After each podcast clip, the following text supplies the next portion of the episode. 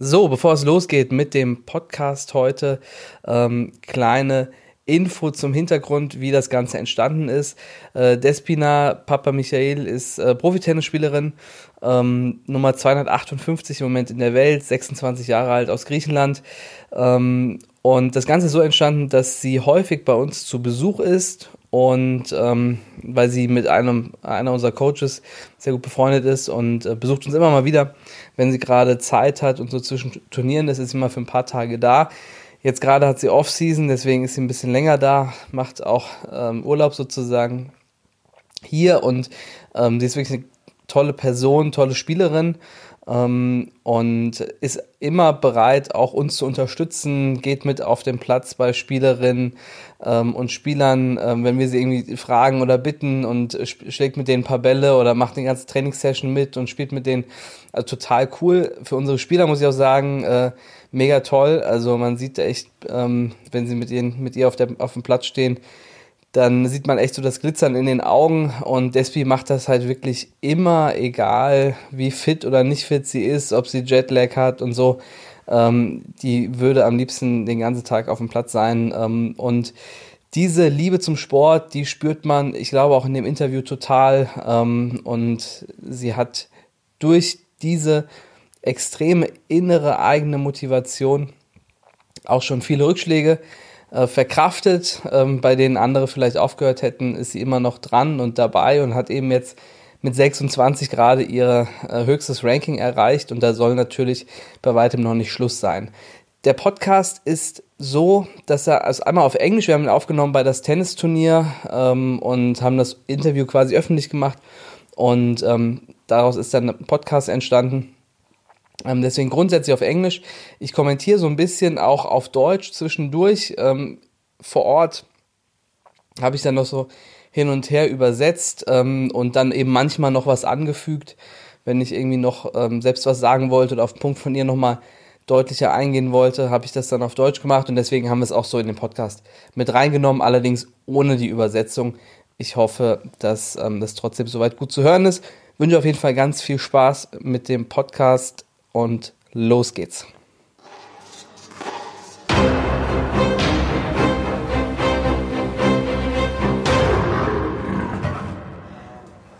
So, Despi, great to have you here.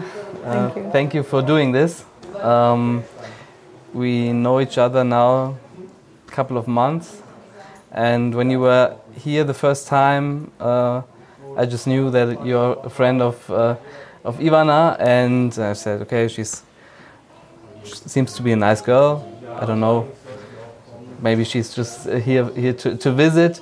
Um, she's probably a tennis player, and then we we talked about you and about your your journey um, so far, and I think uh, what you've experienced uh, till now is extremely interesting and important, and important for the next generation of, of players um, to hear.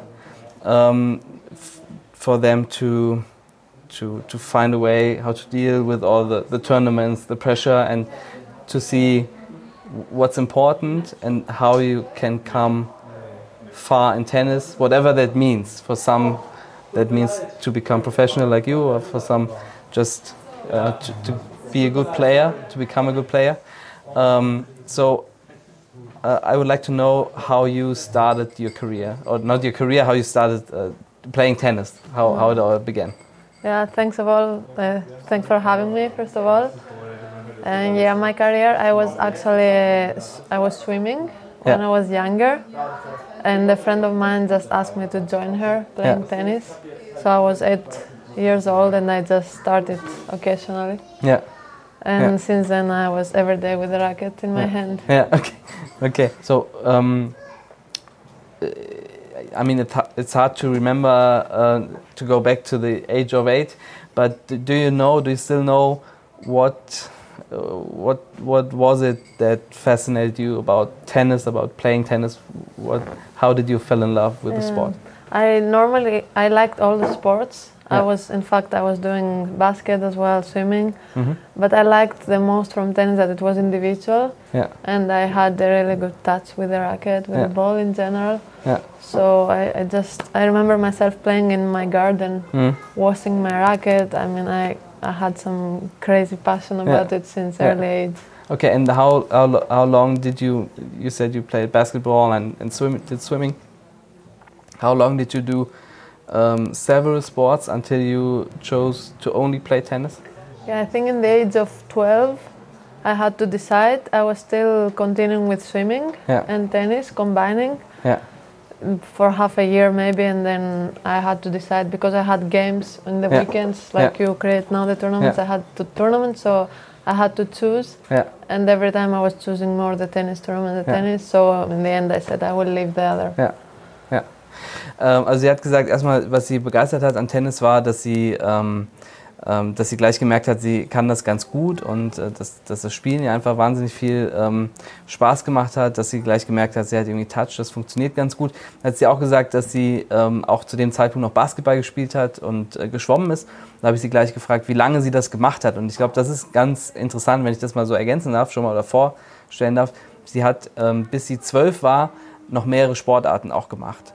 Und gerade heutzutage wird sehr früh ähm, spezialisiert auf eine Sportart, auf Tennis. Ähm, und es ist aber häufig gut, ähm, wenn man mehrere Sportarten über einen längeren Zeitraum noch macht, weil man dann eine breite Ausbildung hat und weil man, weil auch die unterschiedlichen Sportarten sich gegenseitig befruchten und gegenseitig äh, helfen und unterstützen. Man kennt das irgendwie, dass so die Fußballer, die kriegen immer gleich den Ball rüber, weil die schon Ballgefühl haben und so. Ähm, auch wenn die vorher noch nicht einen Schläger in der Hand hatten, das ist eben so die Erfahrung, die sie in dem Sport beispielsweise gesammelt haben. Und es gibt sehr, sehr viele Spieler, die so weit gekommen sind wie Despi, die so weit ähm, vorne stehen, die lange auch mehrere Sportarten gemacht haben. I just explained that you did several sports uh, until the age of 12 and that um, a lot of good players did that um, more than one sport um, till the age of 11, 12, 13, 14. And then they decided uh, to focus only on tennis and that's good to have like a broad Yeah. broad experience in, in, in sports. Um, and then, um, was it a hard decision to for tennis?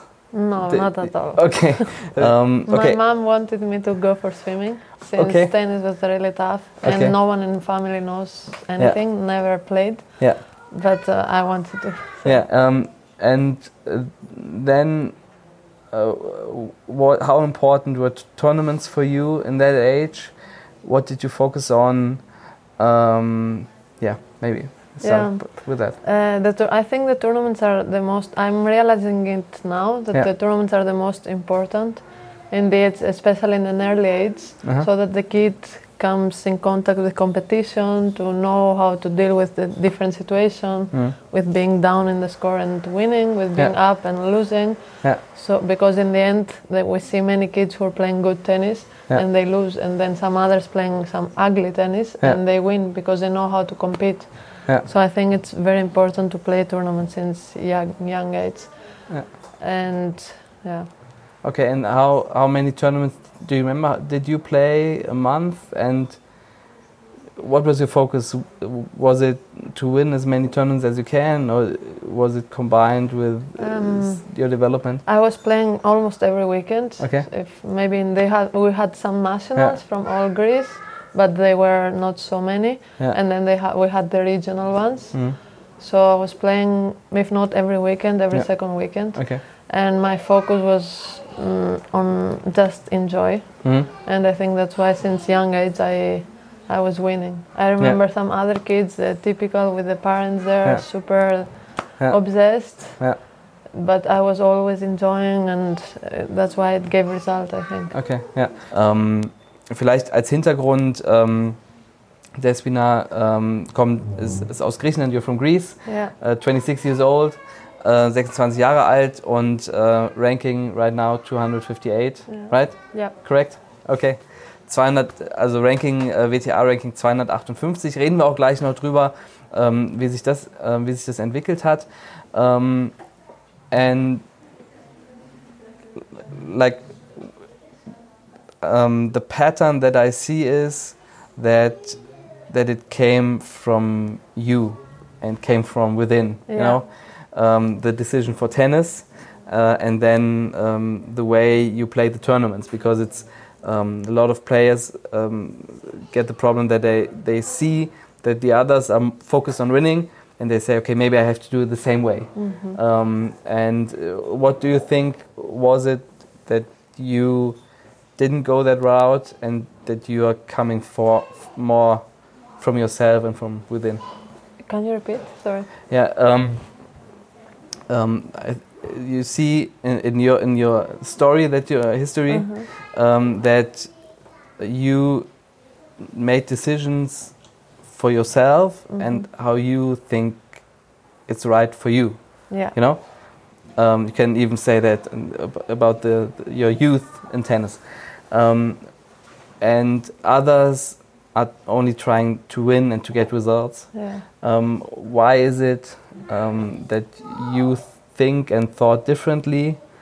Yeah, that's that's a question. Yeah, I mean, I basically love what I'm doing, so I was kind of wanting to enjoy the moment in the sport, Yeah. while other people, if they focus on winning, which is a single result, Yeah, and in tennis you mostly lose.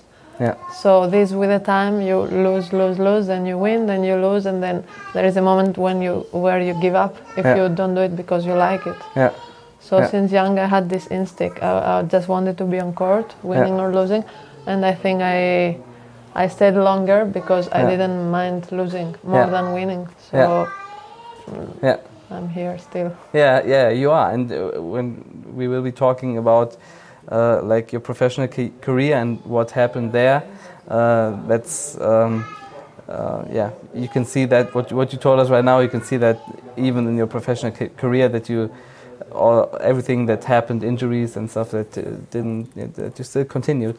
Um, Sie hat gerade gesagt, dass sie, ähm, also dass der Unterschied für sie ist, dass sie wirklich das liebt, was sie tut, also dass sie einfach total gerne Tennis spielt und äh, dass es für sie deshalb auch nicht so wichtig ist und war, bis heute auch nicht so wichtig ist, zum Teil, ähm, ob sie gewinnt oder verliert, sondern dass sie einfach wahnsinnig Freude am, am Tennis und wirklich am, an dem Spielen hat und das, obwohl sie ähm, das füge ich jetzt mal hinzu, obwohl sie eine professionelle Tennisspielerin ist und damit ja auch Geld verdienen muss, nochmal eine ganz andere Komponente dazukommt. Ähm, und ähm, das sieht man tatsächlich auch daran, Despi ist immer mal wieder hier und ähm, wenn wir sie fragen, ob sie mal mit einem Spieler von uns äh, spielen kann im Training oder so, dann sagt sie immer ja. Also egal, wo sie herkommt, wenn sie gerade eine lange auch Turnierreise hatte und so ähm, und sie steht auch in Socken auf dem Platz äh, oder zieht sich meine Schuhe an oder so ähm, und, und äh, spielt einfach und das ist für sie überhaupt gar keine Frage, weil sie, weil sie einfach total liebt. I just told them that uh, um, uh, that what you said is true because uh, every time you're here and when we ask you if you ca can play with the player or so, that you're always saying yes and that you see on that that that, that you love playing tennis and Yeah. uh, uh, even um, with with our players that are much younger.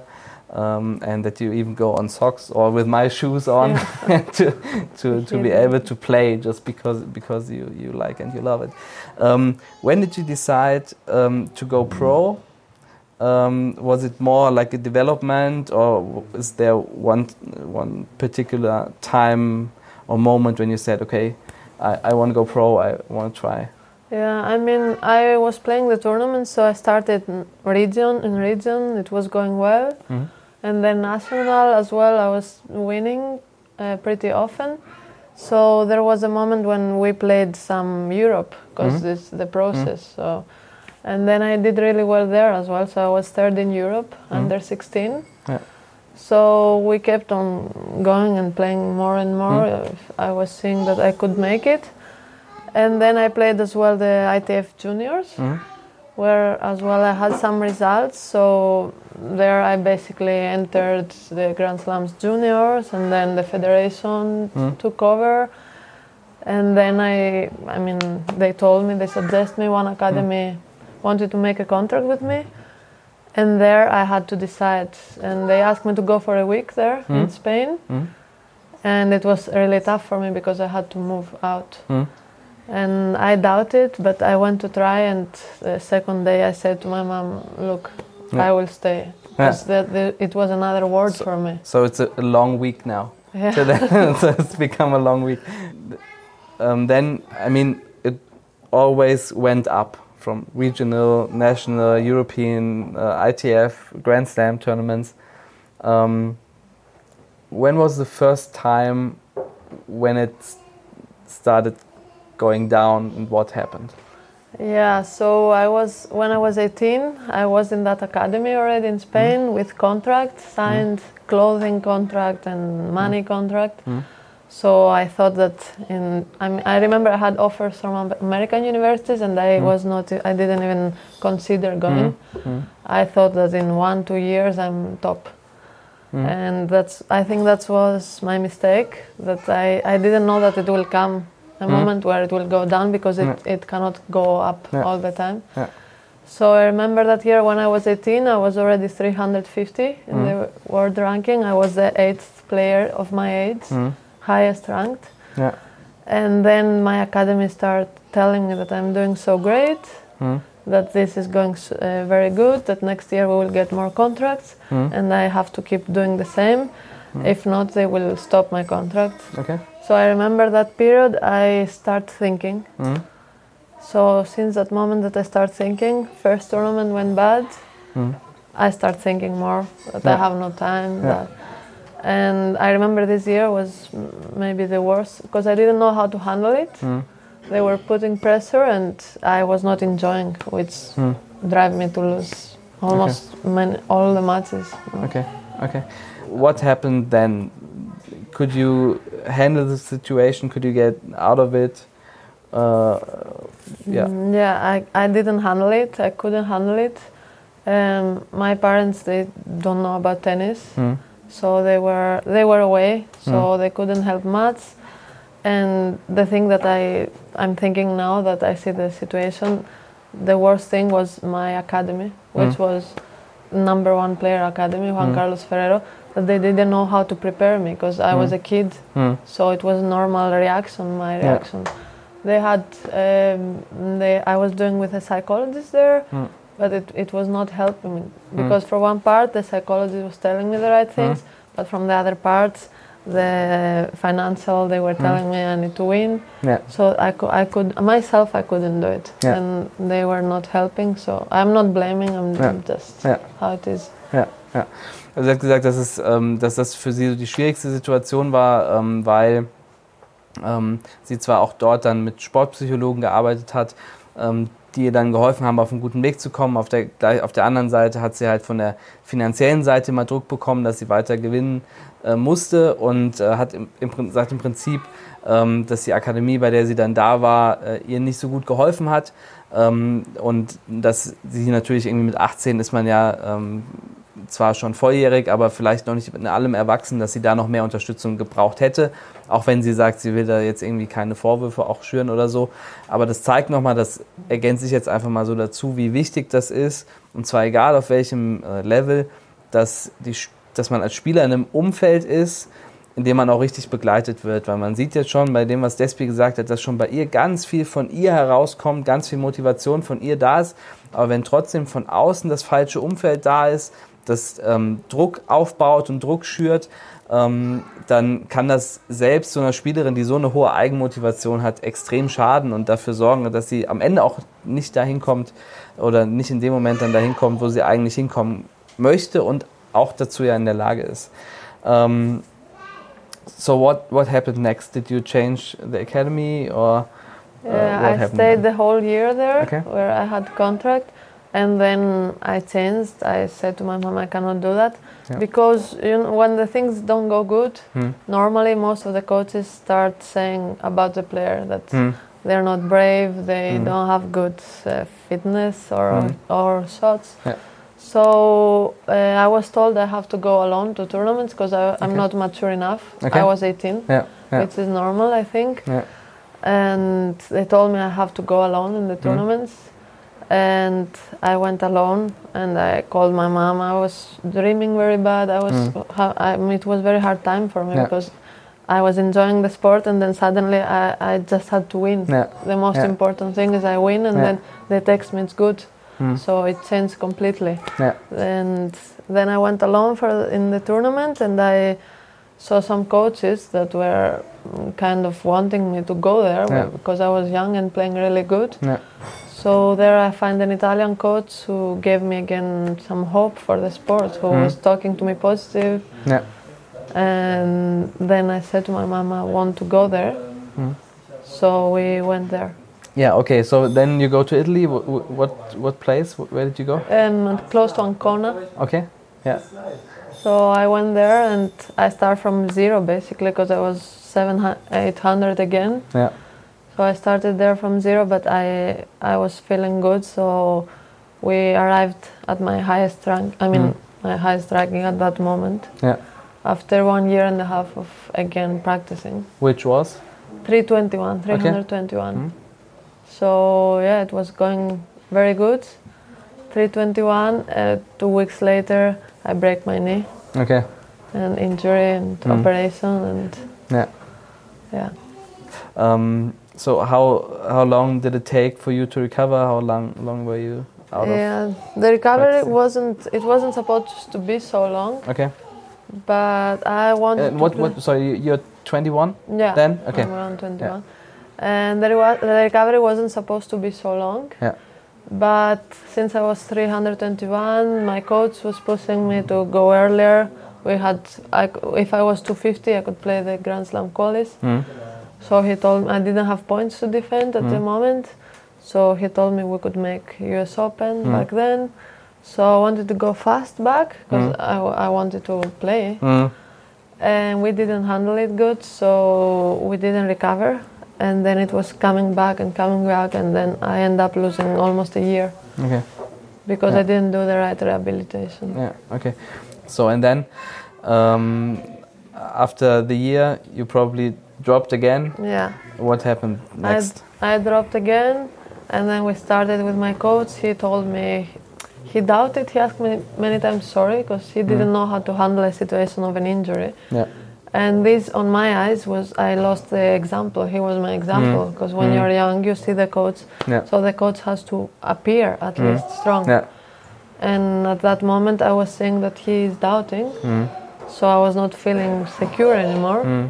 And the, everything started going bad. The tournaments as well. Mm.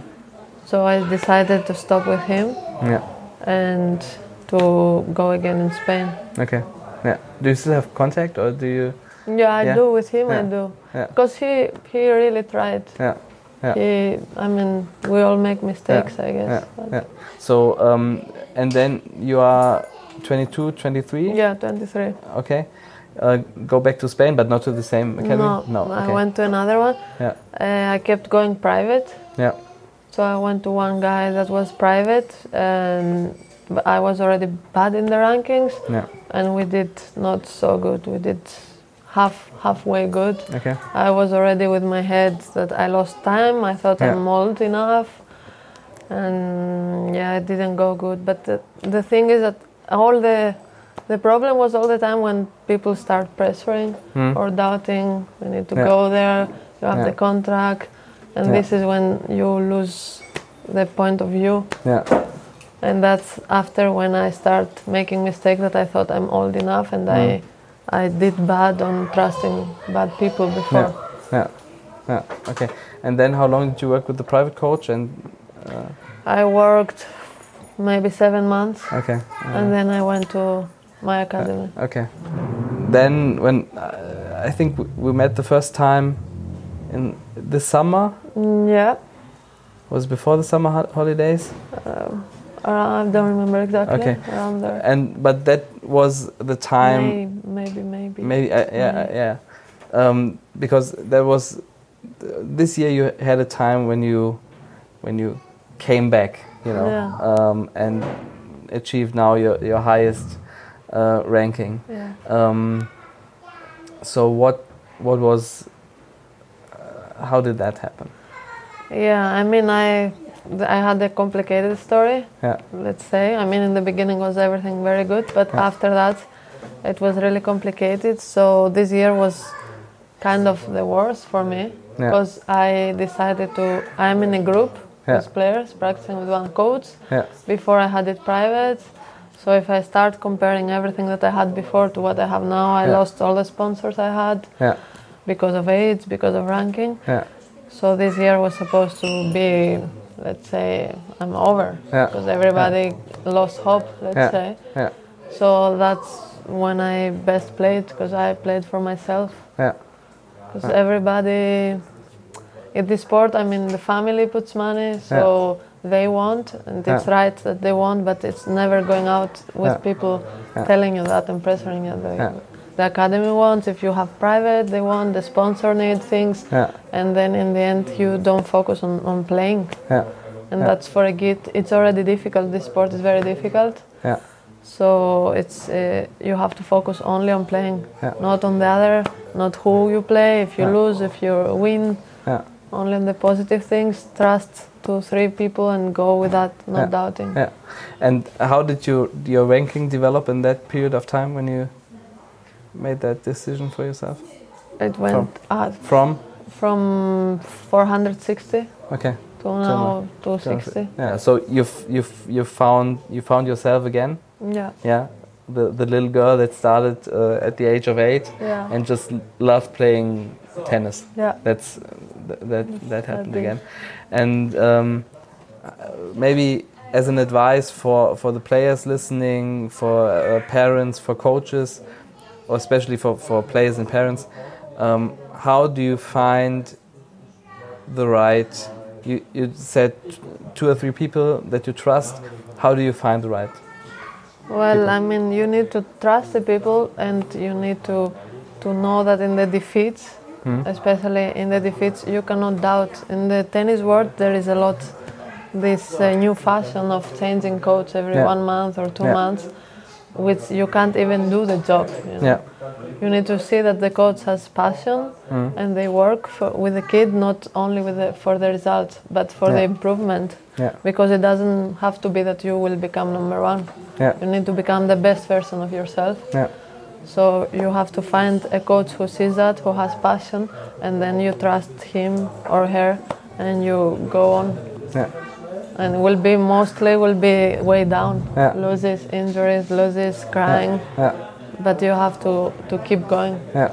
And uh, would you say that it's more? Uh, are you looking now with all the experiences you made more on the on the human side, or are you looking more on the on the skill sets as a like the tennis skills uh, of the coach? That's a complicated question. I would I would look both, Mhm. both. I can't answer that. Okay. Okay. One part of me says the professional, Yeah. and the other part of me says the human. Okay, okay, yeah, good.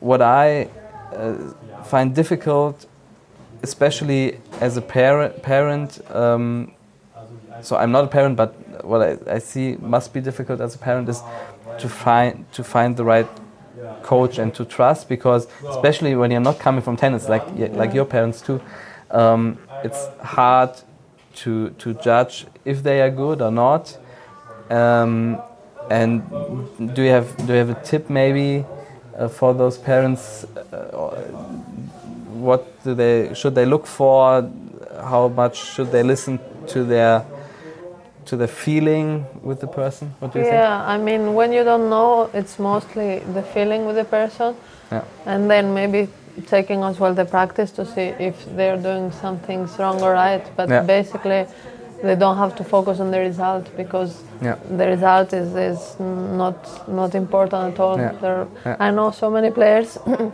because when I was 18, I was really good ranked, and Yeah. so many players.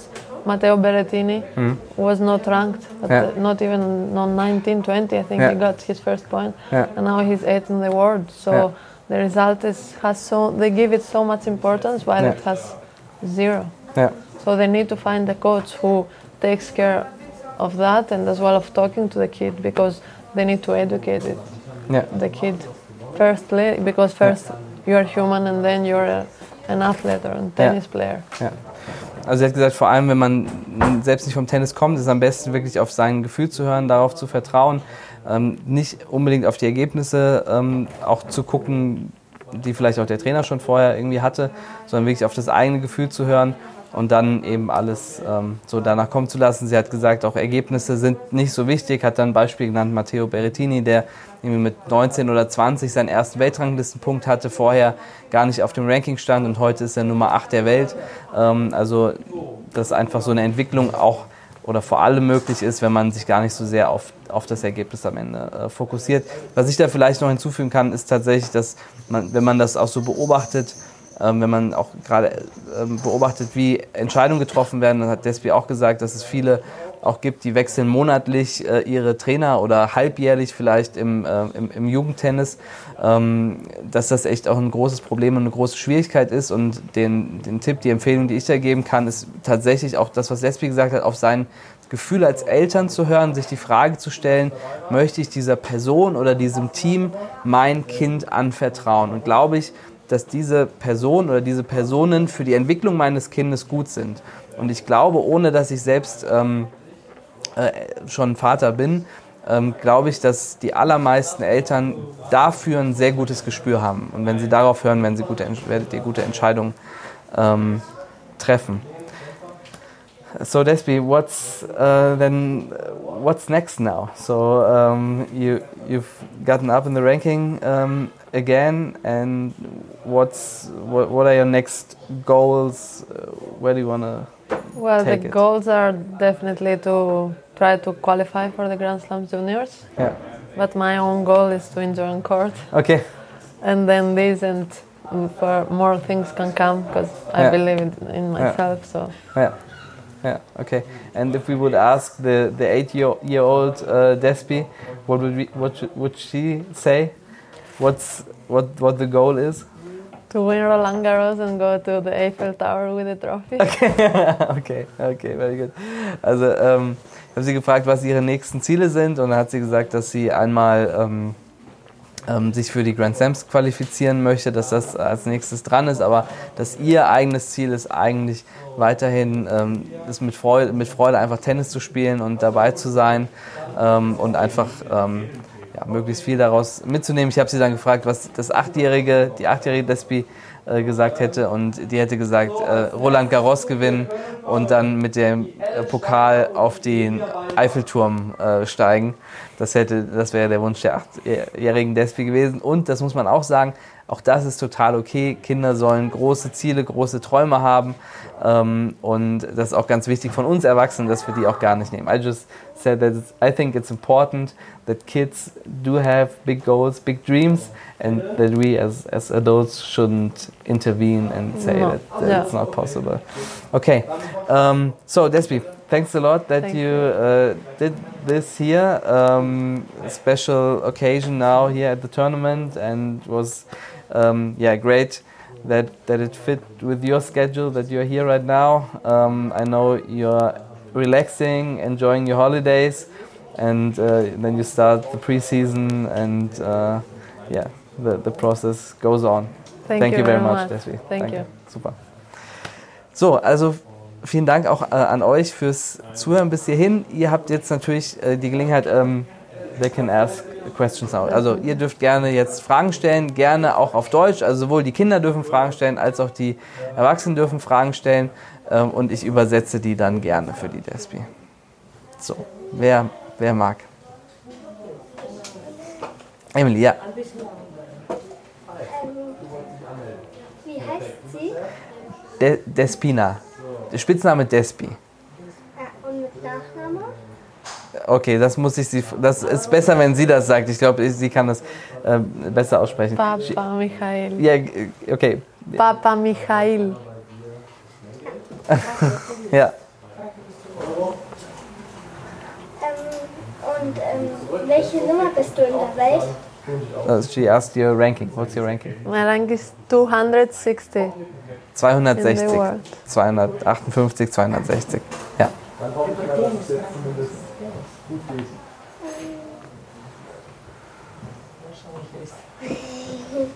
Ich soll Fällt fragen. keine Frage weiter an. Okay, alles klar. Dann gehen wir an die Mama weiter. Äh, ich habe eine Frage. Ja. Äh, meine Tochter spielt dreieinhalb Jahre, Ja. seit einem Jahr äh, teil äh, in Turnieren. Ja. In diesen Turnieren hat sie kein einziges Mal erster Platz gewonnen. Ja. Äh, wollte sie gerne liegt das an einem Trainer oder viele sagen, dass die hat gute Technik, aber Mhm. doch ein bisschen langsam ist. die.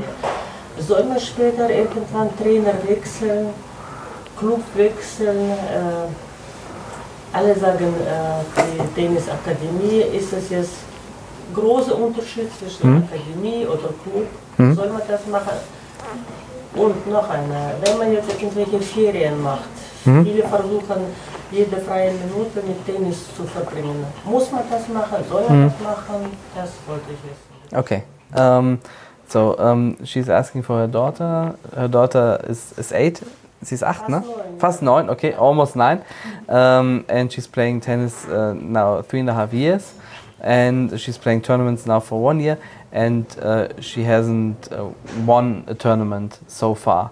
Um, and the question is, should she change something? Um, so, uh, like the coaches or the club or academy should she change something um, because she's not because uh, her kid is not winning um, yeah that's, that's maybe the first, first yeah, question. I mean that's very private because um, n- that's be- the reasons that I heard. That's because he's not winning. For me, wouldn't be a reason to change. Mm.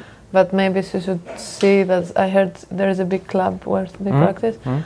And she should see that the most important thing is not that it's a big club with Mm. big coaches, Mm. because most of the times these clubs attract. Uh, it's more for management. They want Mm. more players Mm. and the most important thing is to have a coach who who cares for her and who sees after her on not only the one hour or two hours Mm. of practice if not later on and then to Mm. improve the things and why she's not winning and to improve all those things for her to become better and better and maybe Mm. she cannot win but uh, it's not a reason to change because she's not winning Mm. it's a reason to change if the coaches and they don't care about you and they don't improve you Ja, okay. Ähm, also die Antwort ist, dass sie gesagt hat, also ähm, das ist grundsätzlich eine schwierige Frage und muss man auch ähm, sich so ein bisschen vom Einzelfall anschauen, aber sie hat gesagt, generell ähm, wäre es jetzt, sollte es kein Grund sein, weil sie noch nicht gewinnt, deshalb zu wechseln. Die Frage ist, ähm, wie, sind, wie sind die Trainer, die Coaches da, wird sich um sie gekümmert, ähm, ist es nur in der, in der Trainingszeit, dass man die Aufmerksamkeit hat oder kann man auch mal so irgendwie eine Frage stellen, kriegt man mal ein Feedback, also wird man irgendwie auch gut, gut betreut ähm, oder nicht. Und sie hat auch gesagt, grundsätzlich ähm, auch unabhängig davon, das heißt auch nicht, dass es in einem großen Club besser sein muss als irgendwie in einem kleinen. Ähm, aber dass es halt wichtig ist, dass ähm, man eine gute Betreuung bekommt und dass man darauf vor allem hören sollte und das aber auf jeden Fall nicht der Grund sein sollte, weil sie noch nicht gewinnt, ähm, deshalb zu, ähm, zu wechseln. Bitte?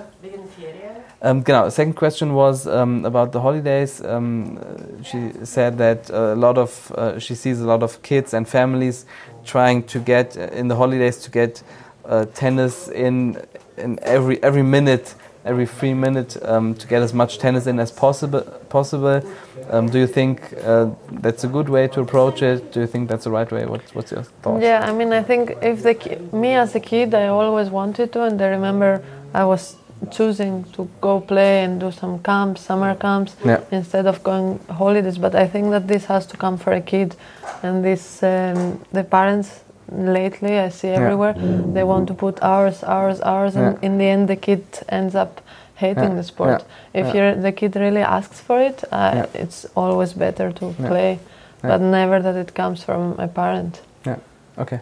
Also sie hat gesagt, dass es ähm, von den, dass es vom Kind abhängig sein sollte und was das Kind möchte. Wenn das Kind sagt, es möchte viel spielen ähm, und möchte irgendwie in Camps gehen und nutzen, bei ihr war das so, dann äh, ist es auf jeden Fall toll, das zu unterstützen. Ist das, äh, ist das auch sehr, sehr gut. Ähm, aber man sollte das nicht von außen machen, dass man jetzt sagt, so das Kind muss jetzt irgendwie in jeder freien Minute Tennis machen, weil sonst irgendwann das dauert vielleicht ein Jahr, manchmal vielleicht mehrere Jahre, ähm, kann es irgendwann sein, dass das Kind einfach das nicht mehr liebt, Tennis zu spielen. Und das hat ja irgendwie mal angefangen, weil das Freude daran hatte. Ähm, und ähm, dann hat, haben wir am Ende alle, weder die Eltern noch, noch das Kind, ähm, wirklich was davon, sozusagen. Ja.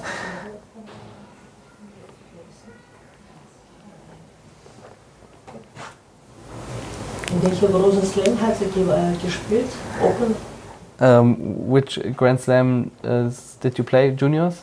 All of them. All of them, okay. Also sie hat alle ähm, Junioren Grand Slams hat sie alle gespielt. Alle Die vier. sind jetzt schon, äh, das ist jetzt äh, Damenspiel. Die ist jetzt nicht mehr Junior. Genau, also genau, Ab genau. wann ist das äh, schon erwachsen? Ab, ab 18. Aber Ab 18, ja, genau. genau. Ja. Genau. Habt ihr noch Fragen? momentan ist okay, danke. Ja. Okay. Ähm, vielleicht noch mal so kurz zusammenfassen. Ich glaube, an, an ihrer Geschichte kann man sehen, ähm, dass es wirklich bei allem, was wir als Eltern, als Trainer, als Coaches machen, um den Spieler, um die Wünsche und die Bedürfnisse der Spieler gehen sollte. Es hilft nichts, wenn wir von außen dem Spieler irgendwelche Ziele überstülpen und Ergebnisse vorgeben, ähm, weil am Ende muss der Spieler damit leben. Er muss, ähm, er hat dann den Druck oder die Freude oder was auch immer, aber hat auf jeden Fall die Freude nicht mehr so, wenn von außen eine Situation kreiert wird, ähm, dass, dass das einfach nicht mehr erlaubt. Und das finde ich, sieht man an ihrer Geschichte, dass, dass, dass sie ein- eine Spielerin ist, ein Mensch ist, die einfach eine wahnsinnige Leidenschaft hat für Tennis, eine ganz hohe eigene intrinsische Motivation und dass trotzdem ähm, dann in einem äh, für sie nicht richtigen Umfeld ähm, eine Atmosphäre kreiert werden kann, die dann am Ende dem Spieler nicht gut tut. Und ich denke, wir alle sollten in dem, was wir machen, sei es eben als Eltern, sei es als Trainer, als Coach, ähm, alles dafür tun, um dem Spieler gerecht zu werden. Und wenn ein Spieler nicht das Ziel hat, wie jetzt ähm, Despi als Achtjährige, dass sie ähm, Roland Garros gewinnen will und äh, mit der Trophäe auf den Eiffelturm, wenn, wenn das jemand nicht möchte, ist es genauso okay. Er kann genauso Ziele und Wünsche haben, die wir unterstützen sollten und die wir, die wir angehen sollten. Das ist am Ende der Weg, mit dem wir es schaffen, die Spieler so weit wie möglich zu bringen und vor allem ganz tief verbunden mit unserem Sport zu lassen. Es gibt ganz viele Spieler, die durch diesen Druck von außen irgendwann den Schläger in die Ecke werfen. Und ich finde es auch wirklich bewundernswert, äh, bei allem, was, ähm, was Despi schon erlebt hat, ähm, dass sie nach wie vor dran bleibt, dass sie nach wie vor Gas gibt, auch auf nicht darauf hört, wenn ihr andere sagen, sie soll das irgendwie lassen, sondern dass sie weiterhin diesen Traum lebt und daran arbeitet. Und da das so ist, bin ich mir auch sicher, dass sie das schaffen wird. Ähm, I just did a little conclusion uh, that uh, I think you can see on your example that you're um, so intrinsic motivated from, yourself from within, um, and even then, if you're in the in the wrong circumstances uh, environment, um, that the pressure can get tough for you, uh, but that I admire that you that you didn't stop, didn't quit because a lot of players do that speaks for your love of the game and, and playing tennis. Um, and because I see that, I'm uh, I'm confident that uh, your way will Thank go you. even even more up. Thank you very much. super. Danke euch für eure Zeit und Thank you. dass ihr dabei wart. Danke, Despi. Thanks. Nick.